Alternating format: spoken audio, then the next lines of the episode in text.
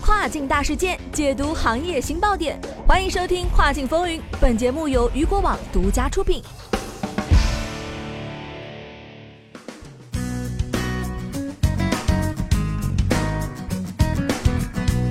Hello，大家好，欢迎大家在每个工作日中午的十二点继续锁定到雨果调频，这里是正在为您播出的《跨境风云》，我是大熊。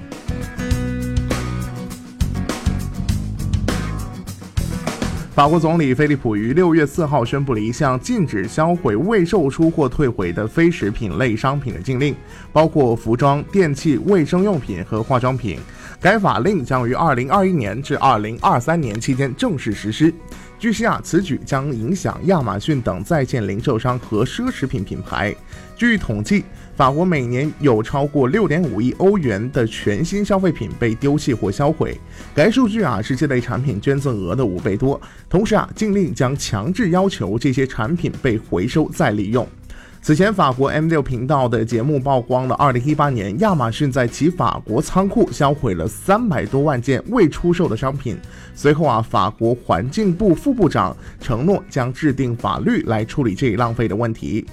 同样的，英国时尚公司去年引起了轩然大波。为了维护品牌价值和名声，防止未出售的商品被廉价出售，该品牌销毁了价值两千八百六十万英镑的未出售的衣服、配饰和香水商品。